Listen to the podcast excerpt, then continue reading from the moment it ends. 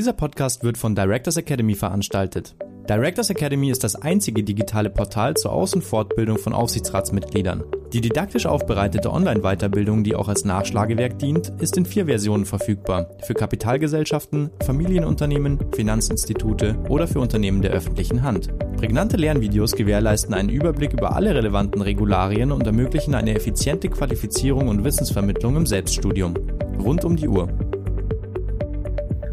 17 Uhr, liebe Zuschauer, liebe Zuhörer, liebe Streamer und Streamerinnen, herzlich willkommen zur 37. Video-, Livestream- und Podcast-Sendung für den Aufsichtsrat. Dieser Podcast wird von Directors Academy veranstaltet. Directors Academy ist das einzige multimediale und digitale Portal zur Aus- und Fortbildung von Aufsichtsrats- und Beiratsmitgliedern. Alle bisherigen 36 Videos und Podcasts können jederzeit nachträglich angesehen und angehört werden. Mein Name ist Rudolf Ruther und ich begrüße Sie als Gastgeber und Moderator dieser 14-tägigen Video-Livestream-Podcast-Reihe, die wie immer jeden ersten und dritten Donnerstag im Monat um 17 Uhr live bei LinkedIn ausgestrahlt wird und anschließend als Video-Livestream auf LinkedIn und als Podcast auf Directors Academy jederzeit zur Verfügung steht. Es wird also aufgezeichnet. Auch Ihre Kommentare und Fragen werden aufgezeichnet und bleiben auf ewig erhalten. Unser Schwerpunktthema heute lautet Klartext. Der kluge Aufsichtsrat hat ein Konzept. Gespräch mit Alexander Eichner jenseits des traditionellen Denkens. Herzlich willkommen, Herr Eichner. Wie geht es Ihnen heute? Wo sind Sie im Moment? Ja, herzlichen Dank für die Einladung. Ich bin in Berlin gerade, sitze hier in meinem Büro und der Sommer ist seit zwei Tagen vorbei. Also wir schauen in die, ins vierte Quartal mit dem entsprechenden Wetter. Ja, äh, wobei der, der Nachrichten vorhin gesagt hat, am Samstag soll es zumindest im Süden wieder schön werden. Aber schauen wir mal. Wer ist Herr Eichner? Herr Eichner, äh, Diplom-Politikwissenschaftler, Betriebswirt, startete den ersten Teil seiner beruflichen Laufbahn äh, über Bertelsmann, Sony, Eutelis, Consult etc. Dann ab 1998 als sogenannter Transition Manager, da kommen wir gleich noch dazu, ist er selbstständig.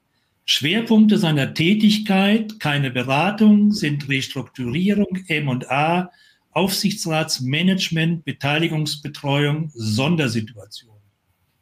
Unter den von ihm selbst entwickelten Transition Manager Modulen ist auch das Modul Aufsichtsratsmanagement, mit denen er es zu Erfolgsstories brachte, wie zum Beispiel bei der Spitz AG, der ersten echten feindlichen Übernahme Deutschlands oder beim Bankverein Werther AG, Sanierung und späteren Verkauf, aber natürlich auch etwas negativere Erfahrungen wie bei der Nation AG, Praktika, Event etc. etc., die, wie er sagt, die Lernkurve bei ihm nur beschleunigt hat. Herr Eichner, Sie haben eine so breite und vielfältige Erfahrung.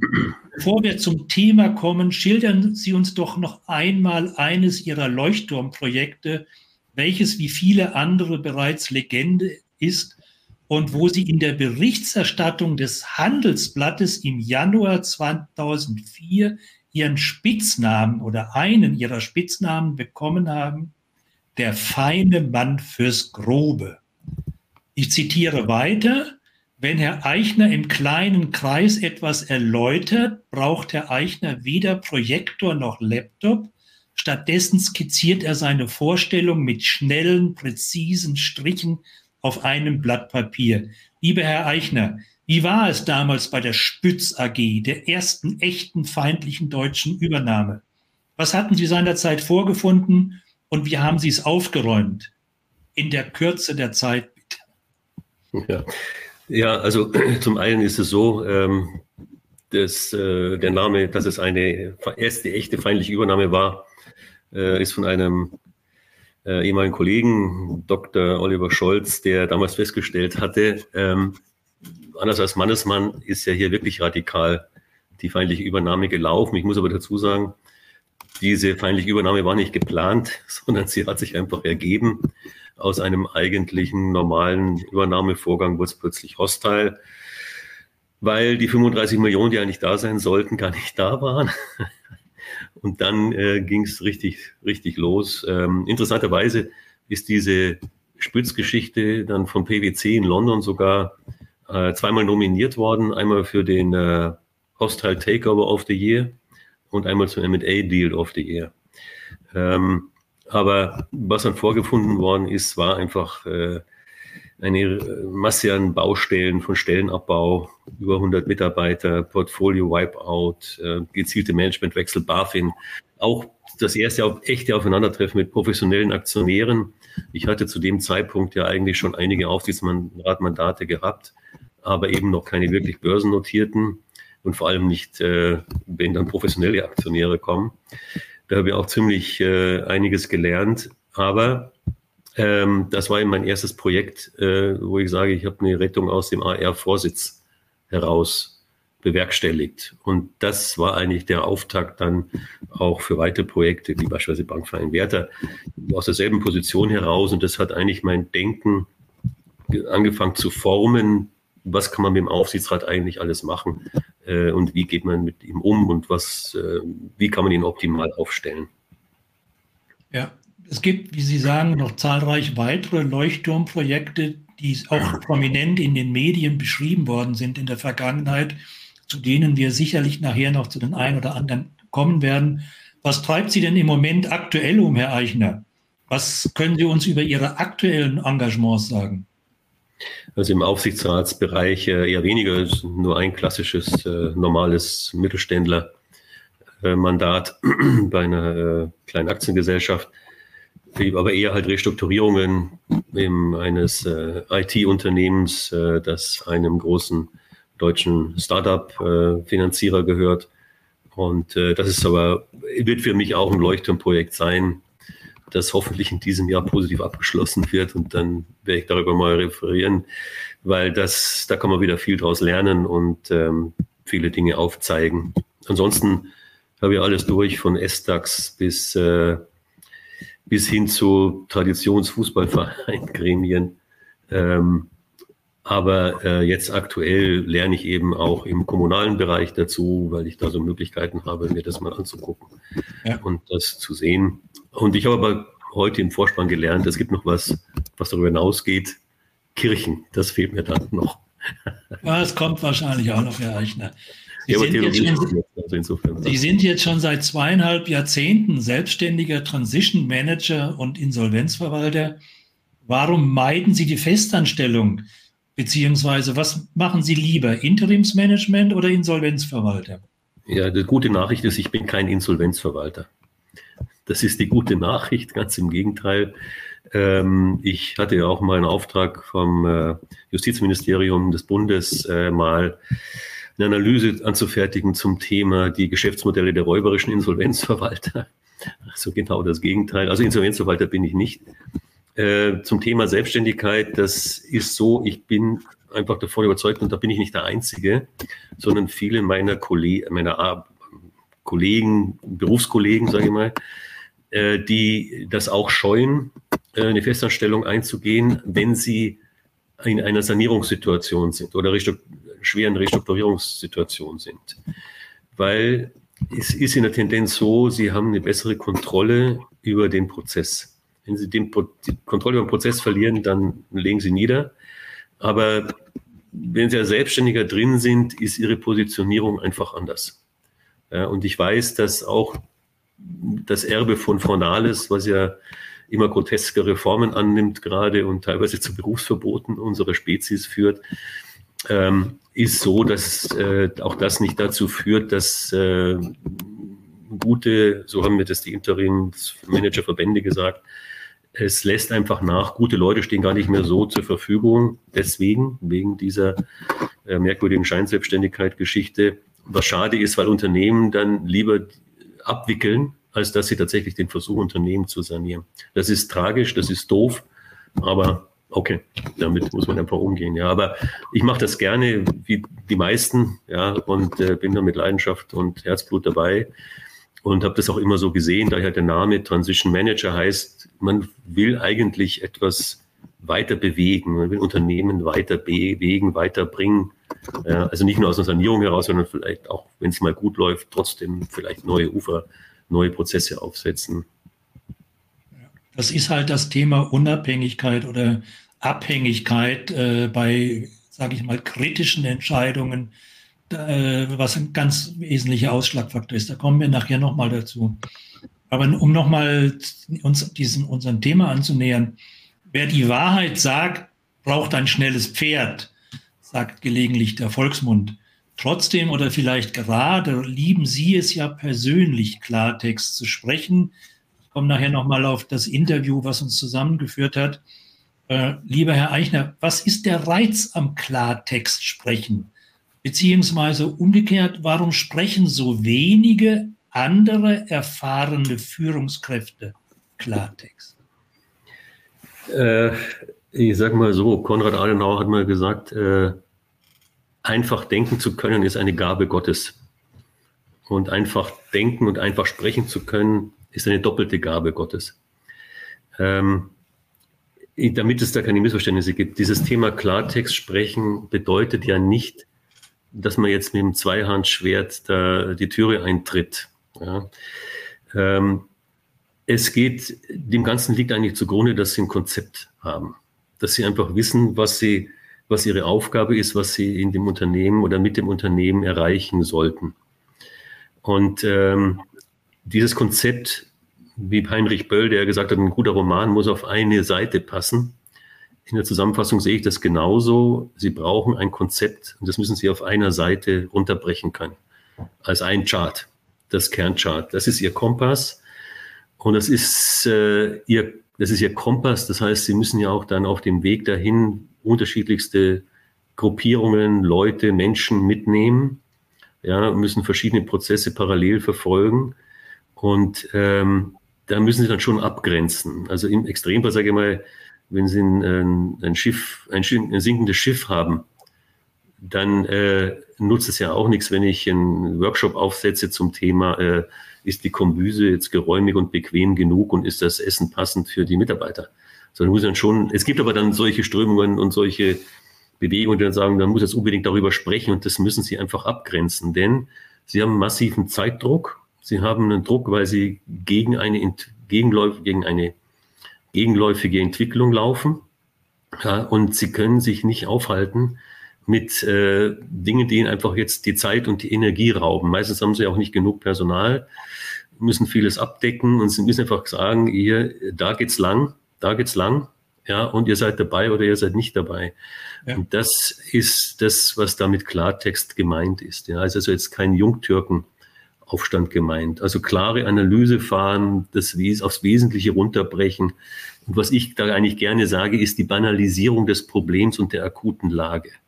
Das ist das, was eigentlich hilft, äh, was allen hilft. Ja? Und damit haben sie eigentlich auch immer eine Gesprächsbasis dann mit den meisten, die da betroffen sind. Schlimm dann die immer, ja, aber da ist ja das Detail und das Detail. Sage ich mir, ja, jetzt warten wir mal ab, bis die Detailisten müssen mal ein bisschen ruhig sein. Wir müssen jetzt erstmal hier schauen, um was es eigentlich wirklich geht. Ja. Äh, ein anderer Begriff neben Klartext von Ihnen ist auch der Begriff offenes Visier, habe ich gelernt. Äh, Django Asyl, unser deutscher Kabarettist mit niederbayerischem Dialekt, nennt sogar sein neues Programm so, offenes Visier. Herr Eichner, äh, viele Wirtschaftsleute sind der Meinung, dass Aufsichtsräte, und das ist ja unser Thema, eher verschwiegen, unsichtbar wie eine Eule und scheu wie ein Reh sein sollten. Wie ist das Verhältnis äh, offenes Visier, Aufsichtsrat und Vorstand? Eigentlich erwartet man doch offenes Visier nur von Vorständen. Ja, da muss man jetzt ein paar Sachen ein bisschen differenzieren vielleicht. Also zuerst mal, ich habe den Begriff offenes Visier, habe ich von Jan Karl Walter Freitag der relativ bekannt ist. Er ist ja ein, Prof, ein sogenannter professioneller Aktionär, äh, sehr wortgewandt und er hat immer gesagt, ich stehe da mit offenem Visier und kämpfe für meine Sache. Und das habe ich mir dann mal einfach angeeignet, weil wenn Sie ein Konzept haben, müssen Sie dieses Konzept, müssen Sie am Konzept ja auch stehen. Das heißt nicht, dass Sie es nicht justieren zwischendrin, aber Sie müssen dazu stehen und müssen es auch durchkämpfen. Und ähm, daher kommt es mit dem offenen Visier. Und auch da nochmal ein schöner Spruch von Konrad Adenauer. Entweder man passt sich an oder man legt sich quer. Ja. Und ich spreche ja immer von Sondersituationen. Ich spreche ja nicht von Normalsituationen äh, im Unternehmen. Und deshalb müssen Sie an der Stelle schon mal auch eine Bisshemmung beseitigen und einfach auch schauen, dass Sie Veränderungen, die im Moment der positiven Entwicklung entgegenstehen, beiseite räumen. Das ist einfach so. Ja. Das ähm, kann man nicht ändern. Äh, das Thema nochmal jetzt die Verschwiegenheit und verborgen wie eine Eule und scheu wie ein Reh. Ja.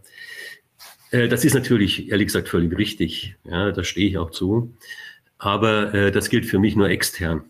Also intern, wenn, Sie, wenn es darum geht, Prozesse aufzusetzen und durchzudrücken, äh, müssen Sie Klartext reden, weil wenn Sie das nicht machen, passen Sie sich einfach an. Und dann kriegen Sie die Situation nicht verändert. Wenn Sie der gegebenen Situation anpassen, bleiben Sie da drin. Sie schaffen, bewegen keine Veränderung, setzen nichts in Gang.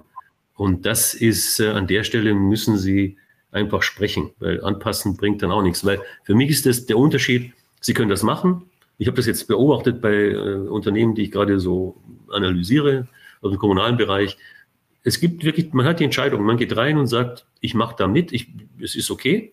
Ja, dann bin ich aber in der Pflicht. Ich gehe meiner Pflicht nach, äh, Aufsicht und, äh, ähm, und Beratung. Beratung. Aber ich mache hier nicht die Kür. Wenn ich die Kür mache, muss ich Verantwortung übernehmen. Das muss man schon auch ganz klar sagen. Ja. Und dann muss ich Energie entwickeln und so weiter. Ich kann es mir bequem machen.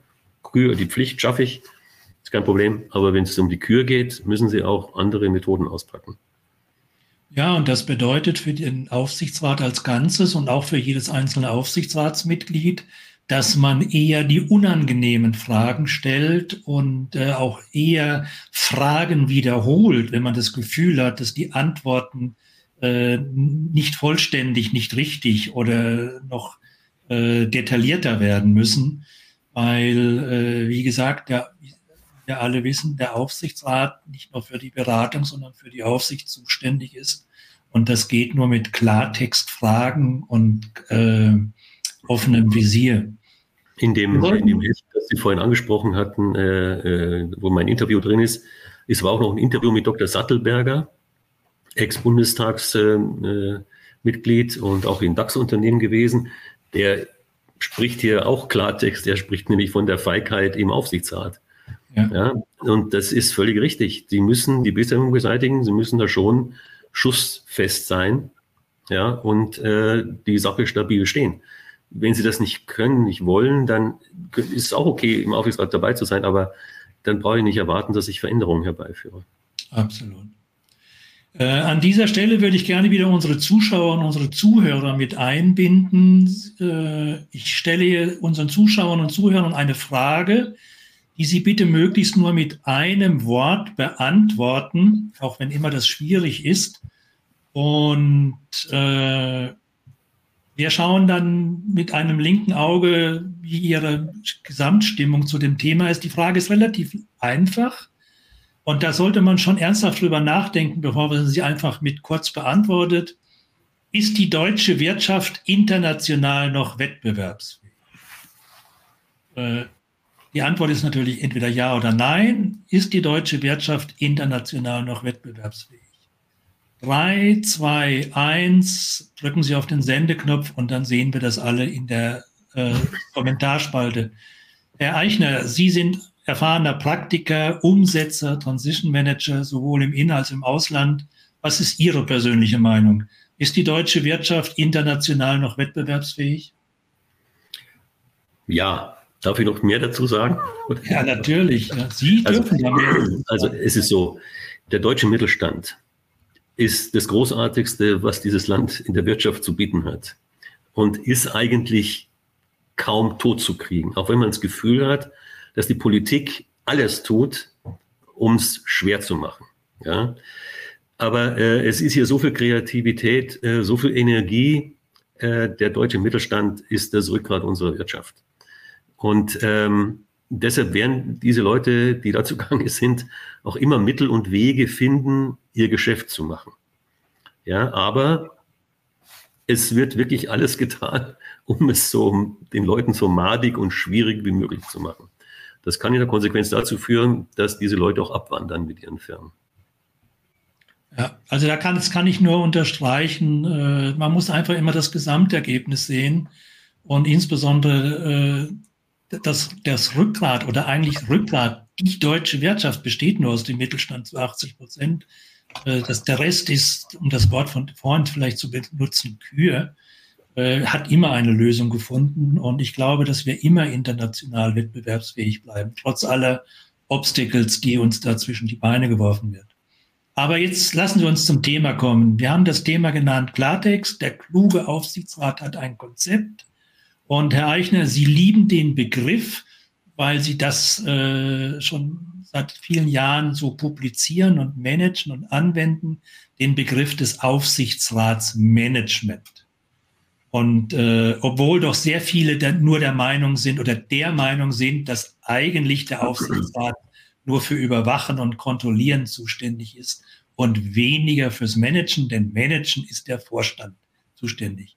Jetzt versuchen Sie uns zu erklären, Herr Eichner, was verstehen Sie unter Aufsichtsratsmanagement und was bedeutet das für die jeweiligen Aufsichtsratsmitglieder? Also, ähm, um das für die klarzustellen, der Aufsichtsrat darf ja auch gar nicht ins operative Geschäft des Vorstands eingreifen. Und deshalb bezieht sich dieses Aufsichtsratsmanagement äh, auf etwas anderes, nämlich auf das Managen dieses Gremiums, dieses Boards.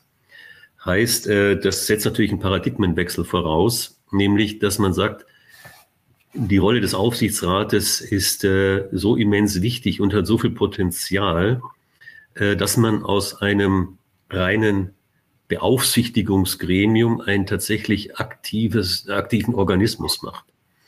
Ja, also dass man tatsächlich äh, hier Aufgaben äh, verteilt, dass man einzelne Aufsichtsratsmitglieder mit äh, für bestimmte Aufgaben gewinnt. Banalstes Beispiel ist Aktivierung des Netzwerkes oder der Netzwerke, die im Aufsichtsrat vorhanden sind und äh, sich auch durchaus Ziele setzt. Denn äh, ihr kann ja sagen, das habe ich bei der Spitzer AG auch so gehandhabt und auch dann später noch ein paar Mal erlebt. Sie brauchen die, stabil, die, die, die stabilste äh, das stabilste Gremium war eigentlich der Aufsichtsrat. Der Vorstand ist periodisch ausgewechselt worden, je nachdem, was die Unternehmenssituation erfordert hatte. Ja, und das ist, äh, das, das ist das, worauf der Eigentümer sich auch verlassen will oder die Eigentümer, die Aktionäre sich verlassen wollen. Sie wollen ja was, äh, dass das Ding weitergeht und dass sie als verlängerter Arm verantwortungsvoll damit umgehen. Und wenn sie ein Konzept entwickeln, sind sie dafür verantwortlich, dass das umgesetzt wird. Der Vorstand ist ein Teil davon. Der Vorstand ist ein wichtiger Teil. Ja, der konzentriert sich auf das unmittelbare Tagesgeschäft, alles gut. Aber für Strategie, weitere Themen und das, was eigentlich so den größeren Rahmen denkt und macht, ist auch Sache des Aufsichtsrates. Das hat in der Spitze beim Bankverein Werther dazu geführt, dass der, dieses Aufsichtsratsmanagement, dass das Gremium in einem Jahr, also in den drei entscheidenden Jahren, in einem Jahr mehr Umsatz generiert hat als der Vorstand. Ja, also das, sowas ist dann möglich, wenn das zusammenwirkt. Das ist wichtig. Ja. ja. Das, war, das ist damit mit Aufsichtsratsmanagement gemeint. Ja, und das bedeutet natürlich auch, dass man aus sich heraus äh, erkennt, hat man die richtige Kombination von Fähigkeiten und Persönlichkeiten in seinem Aufsichtsgremium, um diese Zielsetzung auch kompetent umzusetzen und im Interesse des Unternehmens anzuwenden. Sie hatten äh, vorhin schon den Herrn Sattelberger zitiert, äh, aber Sie sind selber auch immer gut für Zitate. Bezogen auf die Praktiker AG habe ich gelesen, haben Sie den Aufsichtsrat seinerzeit bezeichnet als eine Ansammlung von Inkompetenz. Äh, da frage ich natürlich nicht nach, nach Beispielen, das kann man in den Zeitungen lesen, aber was ist denn Ihre Meinung, Herr Eichner? Welche Kompetenz benötigt denn ein kluger Aufsichtsrat? Also ähm, die Kompetenz, glaube ich, beginnt tatsächlich damit, dass Sie ein, ein Konzept haben und dass eine Bereitschaft, dass Sie eine Bereitschaft und eine gewisse Fähigkeit mitbringen, zu sagen, ich will hier Prozesse aufsetzen, ich will hier etwas bewegen. Ähm, das heißt, äh, aber was, glaube ich, was man braucht von, von bestimmte Persönlichkeiten. Sie brauchen meines Erachtens wirklich erfahrene Leute, wirtschaftserfahrene, aber auch lebenserfahrene Leute. Das ist äh, eine ganz wichtige Geschichte. Genauso brauchen sie Vernunft. Sie brauchen vernünftige Leute, geerdete Leute. Äh, sie brauchen keine Leute, die äh, auf Spielchen fokussieren, Informationssteuerung, Grüppchenbildung und ähnliche Sachen. Weil das, sie müssen versuchen, das Board wirklich auf eine Linie zu kriegen. Das geht natürlich auch nicht immer 100 Prozent, ist klar, aber dass äh, sie die Leute trotzdem in eine gute Sache mit einbeziehen und da ist, ist es selten, äh, dass dann Leute da ausscheren und äh, ich sag mal, äh, dass äh, ihnen da so viele Probleme bereiten, dass es dann sagen, es hat keinen Sinn. Ja. Ähm, aber sie brauchen im Wesentlichen brauchen sie ein, ein Konzept, äh, wo klar ist, damit sie eine eigene Dynamik mit diesem Gremium entwickeln können.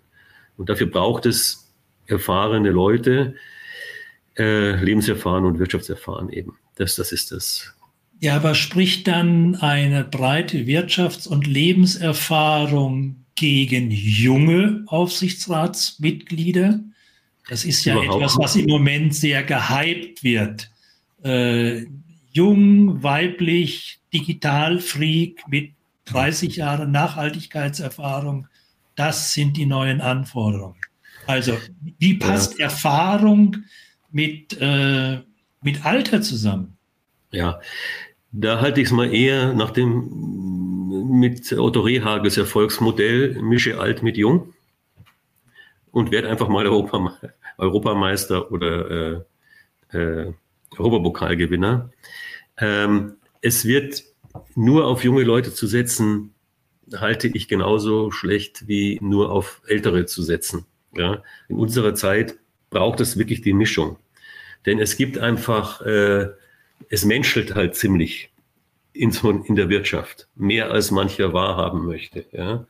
Und äh, das sind, da haben sie Themen, das kriegen, das, das kann man als junger Mensch so noch gar nicht wissen. Ich meine, ich jetzt, bin jetzt 64, ja. ja. Ich sehe viele Dinge heute, ich, was ich damals gemacht habe, wo ich sage, da, da schlage ich ja die Hände nach wie vor über dem Kopf zusammen, jetzt nachträglich, ja. Äh, würde ich jetzt, was ich anders machen würde. Und das sind aber wieder Erfahrungen, die kann man schlecht weitergeben. Das habe ich in der Zeit erlebt, als ich für den Startup-Aufsichtsräten war. Die Leute sind begeistert losgerannt. Die, die haben sie gar nicht mehr erreicht mit ihren Meinungen oder ihrer Wahrnehmung oder ihrer Erfahrung. Und deshalb glaube ich, ist es tatsächlich diese Mischung, weil ich von der jungen Generation, die nämlich, das kann man ja wirklich schon feststellen, sehr engagiert in diesen Aufsichtsratsgremien zugange ist und da auch wirklich was Gutes erreichen wollen, wirklich was machen ja. wollen. Ja. So, da braucht man aber dann schon, glaube ich, auch Leute dabei, die wissen, wie man bestimmte Gespräche führt, wie man auch bestimmte Spieler, die in dem Thema auftauchen, lesen muss ja, wie man sie interpretieren muss, was passiert da eigentlich, ja, und ähm, was für ein Geschäftsvorschlag liegt da vor und es ist ja nicht immer nur das reine Zahlenthema. Ja, also ist, ich glaube ich, insbesondere ist dieses Thema Erfahrung wichtig in der Umsetzung in der Transition-Phase. Äh, wie bringe ich die, um die Spieler, um in dieser Sprache zu bleiben, tatsächlich dazu, sich zu verändern und einer neuen Konzeption äh, Folge zu leisten? Ich meine, das ist ja die moderne und richtige, meiner Meinung nach, Interpretation von Diversität, dass ich in meinem Gremium, das zu entscheiden hat, einen Mix an Fähigkeiten habe. Alt, jung, äh, weiblich, männlich, äh, Kulturen, äh, etc. etc. Ich glaube, was da auch ganz wichtig ist, da würde ich Sie auch mal um Ihre Meinung fragen, wie Sie das sehen jede Persönlichkeit äh, ist ja deshalb eine Persönlichkeit, weil sie besondere Eigenarten hat. Eine davon ist, die eine Persönlichkeit ist risikofreudig und die andere ist risikoavers. Manche sind risikoneutral oder raffen das Problem nicht. Aber wie sehen Sie denn das? Sollte ein Aufsichtsgremium auch einen Mix von risikofreudigen und risikoaversen Persönlichkeiten haben? Ja, das ist jetzt etwas schwierig. Ähm, also ich bin ja sowieso immer für einen Mix. Ja, Sie müssen es halt am Ende dann müssen die Leute, wenn es um Entscheidungen geht, äh, da irgendwie zusammenstehen. Äh, was ist risikoavers? Ich meine, wenn Sie in einer Sondersituation sind und im Rücken zur Wand, ja, haben Sie nicht unbedingt mehr viele Handlungsoptionen. Und dann muss man einfach sagen, entweder gehen wir jetzt diesen einen Weg äh, oder wir lassen es bleiben. Das kann schief gehen, das muss nicht klappen, ja, aber wir sollten es auf jeden Fall versuchen. Äh, da habe ich aber in meiner Erfahrung auch festgestellt, damit können viele Leute nicht gut umgehen mit dieser maximalen Anforderung an maximale Flexibilität. Diese Offenheit, ja. Und das ist ehrlich gesagt im Transition Management total wichtig. Sie müssen permanent offen bleiben. Und auch Sie können über Nacht plötzlich eine Eingebung haben und sagen, ich muss das Konzept justieren, ich muss es ändern. Weil, oder es taucht was von der Seite auf, was hochinteressant ist, was ein neues Fenster aufmacht. Dann müssen wir einen Richtungsschwenk vollziehen. Also das, äh, aber Sie müssen, okay, wenn Sie sagen, ich bin nicht bereit, ein Risiko einzugehen, dann lassen Sie es bleiben. Dann wickeln Sie die Firma ab und vergessen Sie es. Aber ich kann Ihnen sagen, wenn Sie bereit sind, über den Tellerrand rauszugucken, dann werden Sie feststellen, dass eigentlich sehr oft immer irgendwelche Gelegenheiten sich auftun. Ob das vom Timinggang stimmt, ist ein anderes Thema. In der Überzeugung ist es allerdings so, in der Überzeugung nach innen ist es aber so, da kann ich nur mit einem chinesischen Sprichwort dienen, was mich immer begleitet hat. Sie können dem Forscher am Gartenteich nicht vom großen Meer erzählen. Wenn Sie da an Bord sitzen haben, die das gar nicht, da werden Sie vielleicht gehört, aber ob Sie verstanden werden, ist das nächste Thema. Ja. Ja, und das ist so eine Sache, die ist schwierig. Und deshalb komme ich immer wieder auf dieses Grundmuster, dieses Grundchart zurück, dieser Kompass, und man sagt, schau, hier geht es jetzt weg, aber dass man wirklich versucht, jeden, den man dann, dass man jeden so einfach wie möglich damit abholen kann. Ja. Wobei, noch einmal kurz nachgefragt, ja, dieser maximale Diversität, der maximale Mix aus möglichst zahlreichen unterschiedlichen Fähigkeiten und Kompetenzen führt aber natürlich auch zu der Frage, was habe ich denn für ein Abstimmungsverhalten und für Abstimmungsregeln in meinem Aufsichtsgremium? Weil umso höher der Mix ist, ist die Wahrscheinlichkeit, eine hundertprozentige Zustimmung für irgendeine Entscheidung zu bekommen, relativ gering. Was ist denn Ihre persönliche Meinung, Herr Eichner? Reicht für ein Aufsichtsgremium Beschluss äh, die normale Mehrheit? Ehrlich gesagt, ich bin ein großer Fan. Je kleiner das Board, desto besser. Aber da habe ich die gleiche Frage, ja. Ja, ja, Moment, aber Sie haben drei Leute, sag ja, oder so.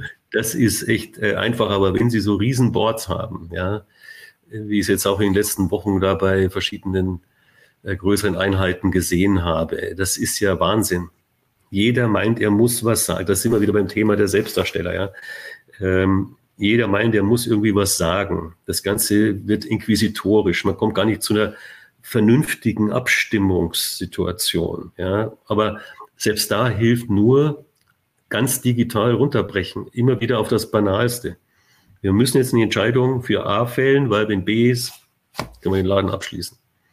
So, ja, ja. Das heißt, Sie plädieren eher dafür, umso größer das Gremium, umso normaler das Abstimmungsverhalten, also da reicht eine normale Mehrheit.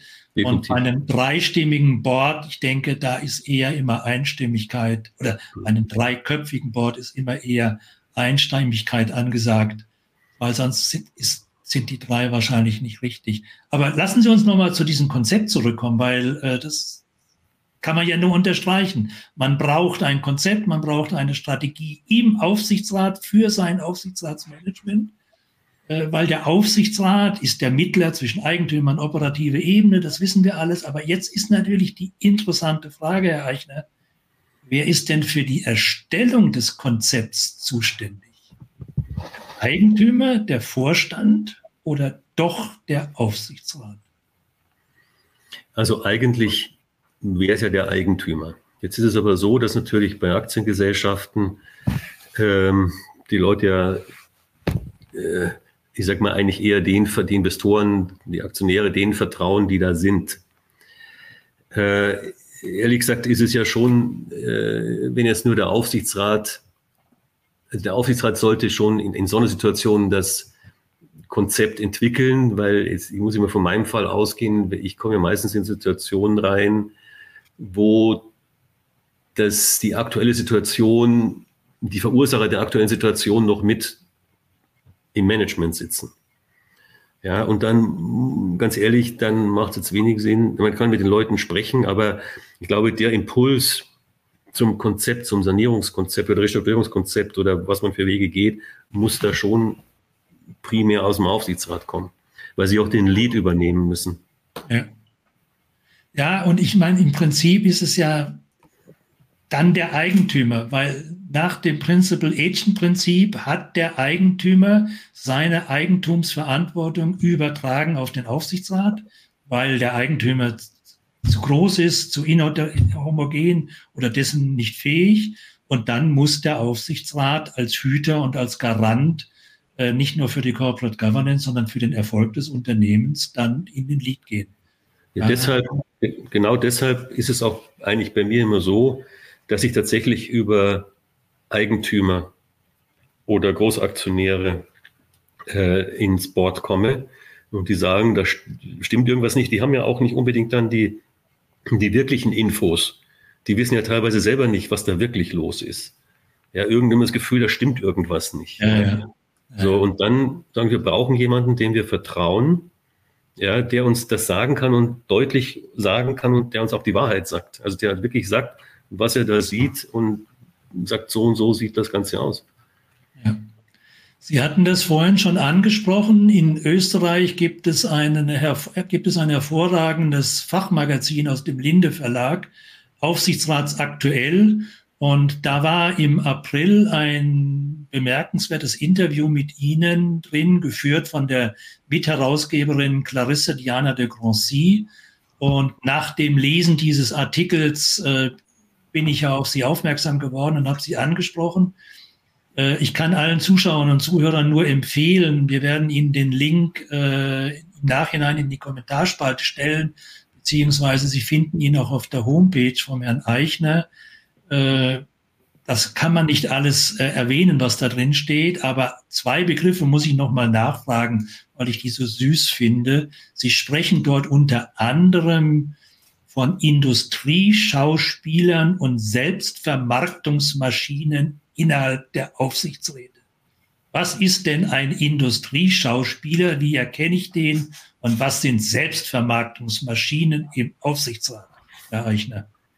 Naja, also ich glaube, man muss jetzt niemandem das wirklich erklären, was mit gemeint ist, weil ich glaube, dass jeder, der hier ist, eigentlich schon mal die Erfahrung gemacht hat, dass hier Akteure auf der Bühne erscheinen, die, ähm, wo man merkt, das geht denen eigentlich in erster Linie um sich selbst.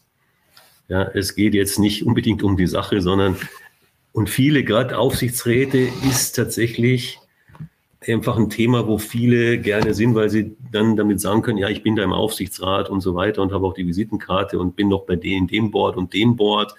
Die Frage ist, was der da eigentlich einbringt, ist ein ganz anderes Thema. Es ist einfach ein Selbstdarstellungsthema und da wird es natürlich dann, wenn Sie solche Leute haben, schwierig. Beim Thema Selbstvermarktungsmaschine, das ist ja im, das auch heute noch im Internetzeitalter, ja, es tatsächlich möglich ist, äh, dass, ähm, ich sag mal, Leute, die von sich ja, sag mal, überdimensional überzeugt sind und sich selbst überhaupt nicht in Frage stellen, äh, tatsächlich noch äh, irgendwie tatsächlich Jobs bekommen, wobei man eigentlich nie die Frage, wobei nie die Frage gestellt worden ist, was hat er denn eigentlich tatsächlich erreicht? Mhm. Außer dass er da und da gewesen ist. Was hat er denn da wirk wirklich gemacht? Ja. Und was ist denn wirklich da rausgekommen? Und das sind so, an dem Thema mache ich das eigentlich fest. Und ich treffe auch heute immer noch Leute, die einfach so gut darin sind, sich selbst zu vermarkten sich, und das ist die Frage, was will ich mit so jemandem, wenn ich im Vertrieb, ja, unter bestimmten Bedingungen, aber die Frage ist, ist der im Aufsichtsrat äh, ja. notwendig? Und das andere Thema sind ja wieder, gibt noch andere Begriffe wie die Wissenszwerge, äh, sorry, Wissensriesen, die aber Umsetzungszwerge sind. Ja, ja. So, und das, das sind so diese, das ist daran, Mich erinnert diese zwei Begriffe haben mich erinnert an einen äh, alten dummen Spruch, der da sagt, wenn du glaubst, dass du der Schlauste im Raum bist, dann solltest du den Raum verlassen. Äh, aber kommen wir zurück zu Ihrem Konzept. Und äh, wie auch in unseren bisher stattgefundenen 36 Aufsichtsratstalks war sehr, sehr oft wurde herausgearbeitet und unterstrichen, dass der moderne, erfolgreiche Aufsichtsratsvorsitzende eine erfolgreiche Kommunikationsfähigkeit in der Interaktion mit allen Beteiligten benötigt, sowohl nach innen als nach außen. Und äh, sie arbeiten in ihrer eigenen Aufsichtsratsmanagement-Matrix mit sogenannten unterschiedlichen zwölf Spannungsfeldern in der Interaktion eines Aufsichtsrats. Die können wir jetzt nicht alle hier diskutieren, aber was sind denn für Sie die wesentlichsten Spannungsfelder in der Interaktion eines Aufsichtsrates. Und äh, die wichtigste Frage ist natürlich, wie lautet Ihre Empfehlung und Vorgehensweise zur Entspannung dieser Felder? Hm. Also äh, ich glaube, die, ich glaube, dass die alle zwölf wichtig sind. Man muss, ja, äh, Gott, jetzt, jetzt müssen Sie sich suchen Sie das Wichtigste raus. Wir sind schon so weit mit der Zeit. Das Allerwichtigste ist meines Erachtens tatsächlich das Konzept das ist der Dreh- und Angelpunkt, das ist die Basis für alles. Und daraus resultiert das erstes, äh, was ich Bordorga nenne, die Bordorganisation. Ja, also da müssen Sie halt schauen, mit den Leuten arbeiten, die da sind. Ja, weil Sie müssen ja mit den Leuten da äh, arbeiten, die zur Verfügung stehen. Und äh, wie man dort äh, das mit diesen Leuten Aufgabenpakete, wie man die einbinden kann, wie man sie motivieren kann, äh, beizutragen, damit das ein effizienter, dynamischer Aufsichtsrat wird. Ja. Äh, ich würde gerne einen Punkt ansprechen, der mir. Die Entspannung, sorry, die Entspannung war noch. Ja, genau. Wie ist dann ein triviales, geht man dann in die gemeinsame Rotweinrunde oder ins Sternelokal? Wie kommt die Entspannung? Naja, Sie haben, äh, Sie müssen schon sehr viel wirklich äh, in eine sehr intensive bilaterale Kommunikation gehen. Also das, das muss man einfach machen. Und zwar mit allen möglichen Leuten, ob es die Aktionäre sind, Vorstand, Aufsichtsratskollegen, was auch immer. Ähm, und hören Sie einfach zu. Sprechen Sie mit den Leuten, diskutieren Sie auch Ihr Konzept, sagen, Mensch, sind das nicht Möglichkeiten, können wir es so machen? Aber sprechen Sie mit den Leuten bilateral und hören Sie vor allem zu. Es, und vor allem sprechen sie mit den Leuten, vor denen man sie gewarnt hat. Ja, weil das habe ich immer wieder erlebt, das heißt, ja, mit ihm darf man nicht reden, und das ist ganz schlimm. Nee, machen Sie das und sammeln Sie diese Eindrücke, verarbeiten Sie, analysieren Sie das für sich selber und versuchen Sie, alle Leute einzubinden. Da werden eh nicht alle mitmachen. Ja, da ja. werden welche abspenstig, aber dass Sie einfach derjenige sind, der sagt, ich bin der Treiber hier, ich will das nach vorne bringen und es wäre schön, wenn du dabei wärst. Und erzähl mir mal. Und da kommen interessante Sachen und teilweise ist einfach, lösen sie auch Wahrnehmungen, die man hatte, Wahrnehmungsstörungen auf. Ja, oder teilweise auch Realitätsverlust. Wir sagen, hey, das kann ja gar nicht so gewesen sein, weil ich habe gehört, es ist so und so. Und äh, wenn man jetzt die Analyse nimmt, müsste man doch eigentlich anders handeln. Ja, also diese, diese, das ist eine Geschichte, da muss Zeit investiert werden, das muss man machen. Definitiv. Das bedeutet aber auch, dass ein Aufsichtsratsvorsitzender sehr, sehr viel Zeit und Energie aufwenden muss außerhalb der Gremiensitzungen, weil, Definitiv. wie Sie sagen, das sind in der Regel bilaterale Vier-Augen-Gespräche, die zeitintensiv sein müssen, wenn man mhm. bis an den Kern vordringen muss. Das ja. bringt mich zu einer kleinen Nachfrage. Wenn ich oder Sie haben ja die größte Erfahrung nicht in den wunderbaren Sonnenstunden des Segelns am freien Horizont, sondern in den Krisensituationen. Wie ist denn dort dieser unsägliche Druck, das Verhältnis zwischen Effizienz versus Qualität? Also ich habe nicht alle Informationen, aber ich muss doch relativ schnell entscheiden. Wie kann ich das in so einer Transition Period vernünftig balancieren, effizient versus Qualität? Oder ist das nur eine Frage des Risikos? Nee, nee, nee, nee, nee, nee. Sie analysieren das schon. Sie sprechen halt auch mit Leuten, die äh, in der Branche sind, die außerhalb der Branche sind, was auch immer. Übrigens nur so kommt, also bis Corona hat die ja teilweise bis 200 äh, Fremdübernachtungen im Jahr. Ja, also weil einfach dieser Aufwand da ist. Wie bei mir im, im ICE als ständiger Wohnsitz gelebt. Ähm, jetzt zu dem Umgang mit der mit dem zeitlichen und dem sachlichen Druck. Da ist die Lösung für mich, äh, also ich habe da eigene Tools entwickelt, die sind aber sehr Scrum-ähnlich. Also Scrum und äh, Kanban, das ist, sind so wesentliche Säulen. Und solche Prozesse müssen Sie aufsetzen und da wissen Sie auch, übrigens auch bei den Zielsetzungen in so einem Konzept eines Aufsichtsrates, ja, äh, oder auch den Aufsicht, den Vorstand dazu bringen, dass er verschiedene Probleme angeht und über eine Scrum, über einen Scrum-Ansatz anfängt zu lösen, ja. Und da ist im Scrum ist eh Druck im Kessel, aber sie kriegen Sachen ab, abgearbeitet und sie kommen an Ziele. Sie lernen aber dann auch, ja. wie isst man einen Elefanten, indem man ihn in Scheiben schneidet. Weil sie können nicht plötzlich den ganzen Elefanten in einem Scrum, in einer Scrum, in einem Scrum-Prozess äh, auflösen, sondern müssen dann eben Scheiben, das Problem, das Problem, das Problem und so kommen sie vorne. Das motiviert auch die Leute, so die Leute ab. Sie motivieren damit übrigens und interessieren damit auch Investoren, weil sie das zeigen. Sie können es auf einem Chart, nämlich ihrem Kernchart, gut zeigen ja, wie das vorwärts geht, was, welche Säulen erreicht worden sind. Das ist ja nicht unbedingt immer der, die Umsatzsteigerung. Es können ja ganz andere Ziele sein. Großen Kunden gewonnen, ein Thema, ein Problem erledigt, beseitigt und so, ja. ja. Ähm, und das kann man da eben gut zeigen und dann nehmen sie Leute auch mit und dann kommt so eine Dynamik rein. Bis es dann auch möglicherweise zu einem hochinteressanten Exit für die Aktionäre kommt. Bankverein Werther war, ehrlich gesagt, ähm, vor dem Lizenzentzug und dann war es ein Schreiben, ein Chart und ein Gespräch mit der zuständigen Frau bei der BaFin, die dann tatsächlich völlig überraschend für alle gesagt hat, ich gebe Ihnen die Chance. Ja, so, das würde aber heute ehrlich gesagt alles gar nicht mehr so gehen, weil ich würde gar nicht mehr die Erlaubnis kriegen, in einen Aufsichtsrat einer Bank zu gehen und den Vorsitz zu nehmen. Das hat sich alles verändert in unserer Nach den Kriterien der BaFin würde ich das wahrscheinlich auch unterstreichen. Also heute, damals war das anders, ja, aber ja. Ähm, ja. Äh, wobei ich natürlich äh, ergänzen muss, äh, das war jetzt nur eine bildliche Darstellung, äh, einen Elefanten in Scheiben zu schneiden, weil man Elefanten nicht essen kann.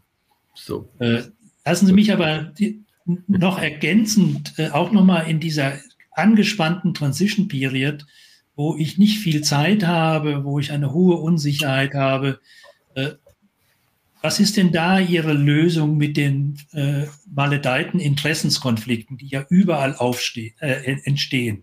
Zwischen Aktionären und Aufsichtsräten, zwischen Aufsichtsräten und Vorständen, äh, zwischen sachlichen äh, Konflikten und persönlichen Konflikten. Jeder hat, Sie sagten das vorhin auch schon mal, vielleicht auch seine eigene persönliche Agenda in so einer Krisensituation. Äh, was ist denn da so für Sie probates Hilfsmittel und Lösung, wie eventuelle Interessens- und Konfliktpotenziale ja. vermieden oder zumindest vernünftig gelöst werden können. Äh, das ist interessant, dass Sie das ansprechen, weil nämlich tatsächlich, wenn Sie meine Fallbeispiele auf meiner Webseite lesen, dann geht es in allen Fällen, taucht immer wieder auf, prüfe die Interessenslagen. Das ist ganz elementar. Man muss wirklich maximal in Erfahrung bringen, was treibt den anderen da an was, von wem wird der gesteuert? Steuert er sich selber? Hat er sich selber im Griff? Was hat er für Ziele? Was verfolgt er eigentlich da? Ja.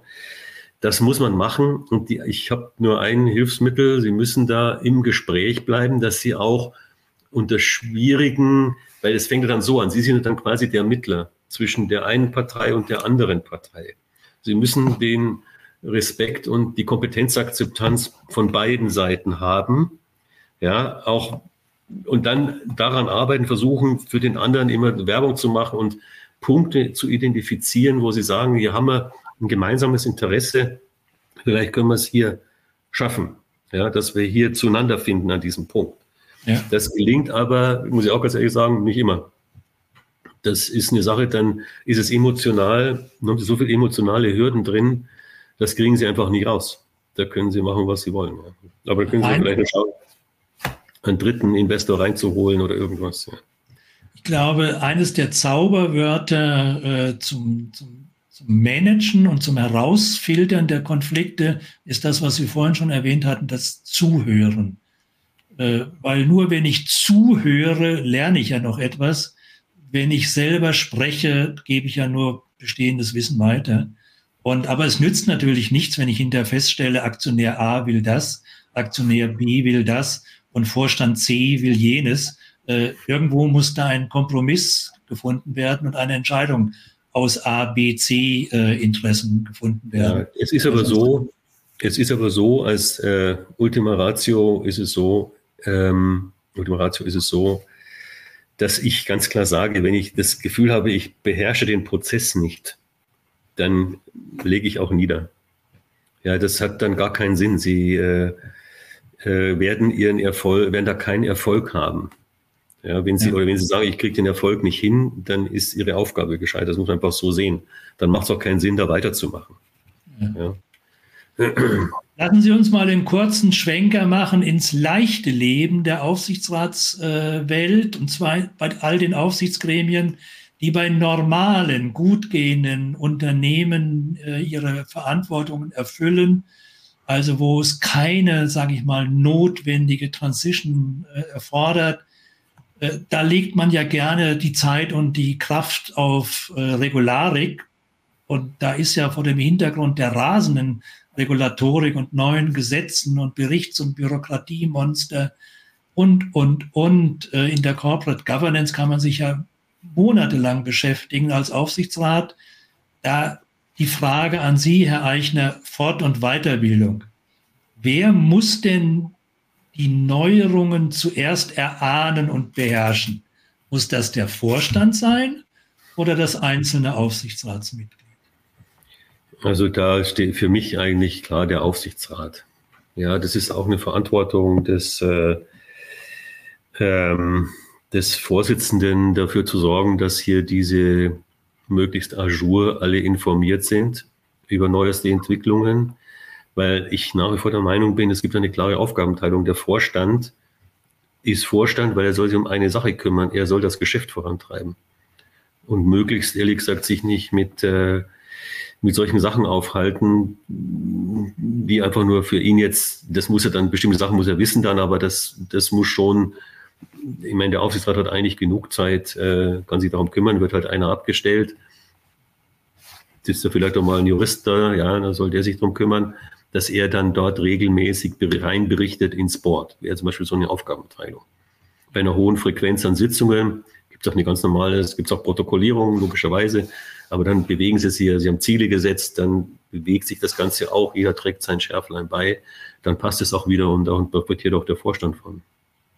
Ja, und das bedeutet, dass zum Aufsichtsratsmanagement auch das Management der Fort- und Weiterbildung dieser Ajour halten äh, der Corporate Governance Anforderungen im Grundsätzlichen auch vorhanden ist. Und da reicht es nicht, dass man sagt, man hat zwei Veranstaltungen besucht oder etc. etc. Genau, genau. Äh, lassen Sie uns noch mal in die Zukunft blicken, Herr Eichner. Ich hatte im April diesen Jahres in dem gleichen äh, Medium in Österreich, im Aufsichtsrats aktuell, äh, äh, publiziert und philosophiert über BOF und KOF also den Board of the Future mit dem Chair of the Future. Äh, jetzt muss ich die Gelegenheit einfach nutzen, Sie als ein Mensch des Denkens abseits der traditionellen Wege, so bezeichnen Sie sich ja zu fragen, was sind denn für Sie neben, ich habe ein Konzept und ich bin klug und ich bin divers, was sind denn für Sie weitere wesentliche Merkmale eines Aufsichtsgremiums der Zukunft, eines Board of the Futures? Also das, äh, ein, ein wesentlicher Punkt ist für mich tatsächlich die Besetzung des Aufsichtsrates. Ähm, das ist das Board of the Future, das sind die Leute, das sind die Menschen, die da drin sitzen. Und äh, da muss ich sagen, was ich so auch gerade in den letzten Monaten jetzt wieder beobachten konnte, wie teilweise diese Boards besetzt werden, ja. Ähm, wo es einfach darum geht, ähm, was haben die schon für Positionen gehabt und was sind das für tolle Leute. Das sind dann teilweise vielleicht auch bestimmt irgendwelche Alpha-Tierchen. Das ist auch alles irgendwo okay. Nur warum funktioniert es da nicht? Dieses Unternehmen müsste ja abgehen wie eine Rakete. Tut es aber nicht. Also meines Erachtens Board of the Future ist da den, den Blick ähm, äh, toleranter und offener zu sein und nicht unbedingt und gerade eben auch da jüngeren Leuten die Chance geben, die ja, äh, wo man ja nicht erwarten kann, dass äh, er jetzt so und so viele Berufsjahre schon äh, hinter sich hat, ja, sondern wo man einfach mal durchaus hier so eine, eine Mischung zulässt. Also toleranter ist und sagt auch, was ist eigentlich, was braucht das Unternehmen gerade für Leute? Ja, und manch, sehr häufig finde ich, finde ich Spezialisten auf, in Gebieten, wo ich sage, Mensch, das sind äh, versteckt irgendwo in der zweiten Management-Ebene irgendwo, ja. Aber wo ich sage, der wäre eigentlich jetzt oder die wäre gut geeignet, um bei einem großen Krankenhaus, äh, kommunalen Krankenhaus, da in den Aufsichtsrat zu gehen. Weil die würde mit ihrem Fachwissen sowieso alles aufmischen. Ja, ja wobei natürlich öffentliche Unternehmen noch ein Sonderfall sind, weil öffentliche Unternehmen, die haben einen grundsätzlichen gesetzlichen Webfehler. Da werden in der Regel die Aufsichtsräte besetzt nach dem politischen Eigentümer, sprich nach dem städtischen Gemeinderat oder nach dem Landtagsabgeordneten etc. Aber ich gebe Ihnen recht, für die freie Wirtschaft äh, trifft das voll und ganz zu. Was natürlich äh, auch ein bisschen dazu führt, äh, man, der deutsche Corporate Governance Codex sagt ja schon, dass für kapitalmarktorientierte Unternehmen im Bericht des Aufsichtsrates etc. müssen wir die Kompetenzfelder und die Kompetenz des Aufsichtsrats abbilden. Äh, die Frage, die sich da natürlich daran stellt, weil wenn ich die DAX 40 Geschäftsberichte lese und die Kompetenzfelder lese, dann denke ich mir manchmal, also bei der Kompetenz im Aufsichtsrat, das passt aber mit dem aktuellen Börsenkurs und der Entwicklung überhaupt nicht zusammen. Äh, wie kann ich denn überhaupt das auch transparent machen, dass ich die richtige Kompetenz habe? Weil es hat ja noch nie einer gesagt, wir haben ein Defizit, wir suchen immer noch die und die Person und die und die Fähigkeiten haben sie noch nicht gefunden. Ist da nicht vieles bei dieser sogenannten Besetzungsfrage auch äh, Augenwischerei dabei? Ja, da sind wir wieder bei den Industrieschauspielern und den Selbstvermarktungsmaschinen. Ja. Und das wird natürlich auch durch diese Agenturen, die dann sich zur Aufgabe gemacht haben, dass sie Aufsichtsräte besetzen. Ja, das merkt man schon an der Wortwahl. Ähm, ich wurde berufen oder ich, ich, ich, wurde gerufen oder ich hatte die Ehre zu dienen. Und dann ist so Schwachsinn. Ja, äh, und ich weiß noch, ich war mal bei PwC eingeladen in einem äh, Meeting äh, mit Family Office, äh, mit, mit Familienunternehmen. Und ich, jeder musste sich vorstellen mit so einem Kernsatz, Leitmotiv. Und ich habe gesagt, ja, ja, ich bin der Meinung, dass äh, wenn ein Vorstand versagt, dann ist das in erster Linie ein Versagen des Aufsichtsrates oder des Beirates, der ihn bestellt hat. Ja, da war aber was los. Das kommt, geht ja gar nicht und so weiter. Da habe ich mir so selber erstmal ins Abseits gestellt und der, der nach mir kam, äh, klassischer Berater, eben sagt, ja, ich habe das und das gemacht, ich hatte die Ehre und wurde bestellt und so. Und ja, da habe ich gedacht, ja, das ist ja der Unterschied. Klartext sagt, hey Leute, Vorstand hat versagt.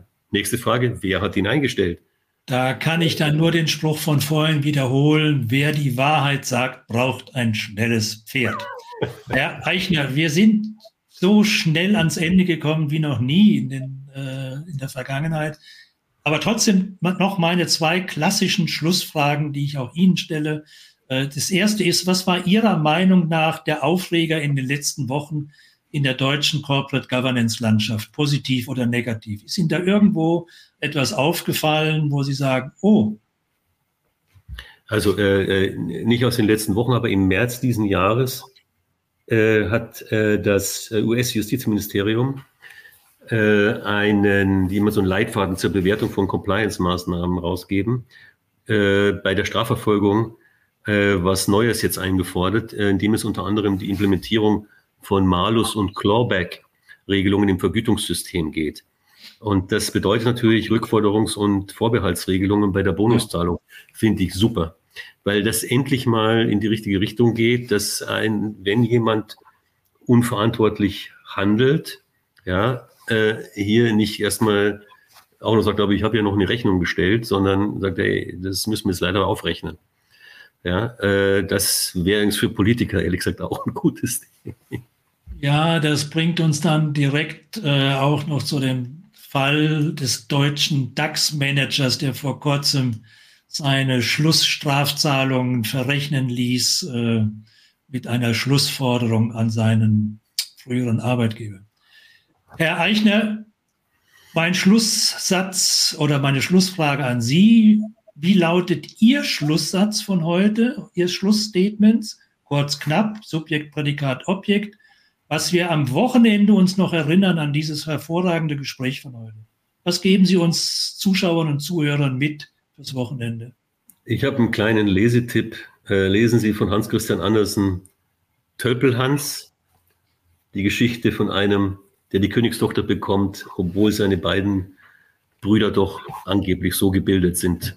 Lesen Sie das und genießen Sie es und schmunzeln Sie. Da ist so viel Wahrheit drin. Also dann geht jetzt die Verkaufsauflage nach oben. Christian Andersen, Törtelhans, wobei natürlich der gebildete Deutsche das im Regal stehen hat. Herr Eichner, recht herzlichen Dank für dieses tolle Gespräch. Es hat mir wahnsinnig viel Spaß gemacht. Dankeschön. Ich danke Ihnen, mir auch. Schönes Wochenende. Bis dann. Vielen Dank auch an unsere Zuschauer und Zuhörer. Wie bereits schon erwähnt, ergänzendes Lesefutter zum Thema auf der Homepage unseres Gastes, insbesondere die zitierten Artikel, aber natürlich auch auf meiner Homepage oder auf der Homepage von Directors Academy. Und Sie können jederzeit wie immer alles nachhören und nachsehen. Bleiben Sie alle gesund und zuversichtlich. Im Oktober geht es weiter am dritten Donnerstag, das ist der 19. Oktober, zur gleichen Zeit wie immer um 17 Uhr. Dort haben wir mal wieder einen ganz anderen Bereich zur 38. Sendung. Frau Dr. Bettina Thomann-Popp zum Thema Finanzvorstand im Familienunternehmen. Ein spannendes äh, Familienthema, ein spannendes Spannungsfeld, um das Wort von vorhin nochmal aufzugreifen. 19. Oktober. Ich freue mich auf ein Wiedersehen, auf ein Wiederhören. Bleiben Sie alle gesund und zuversichtlich. Tschüss.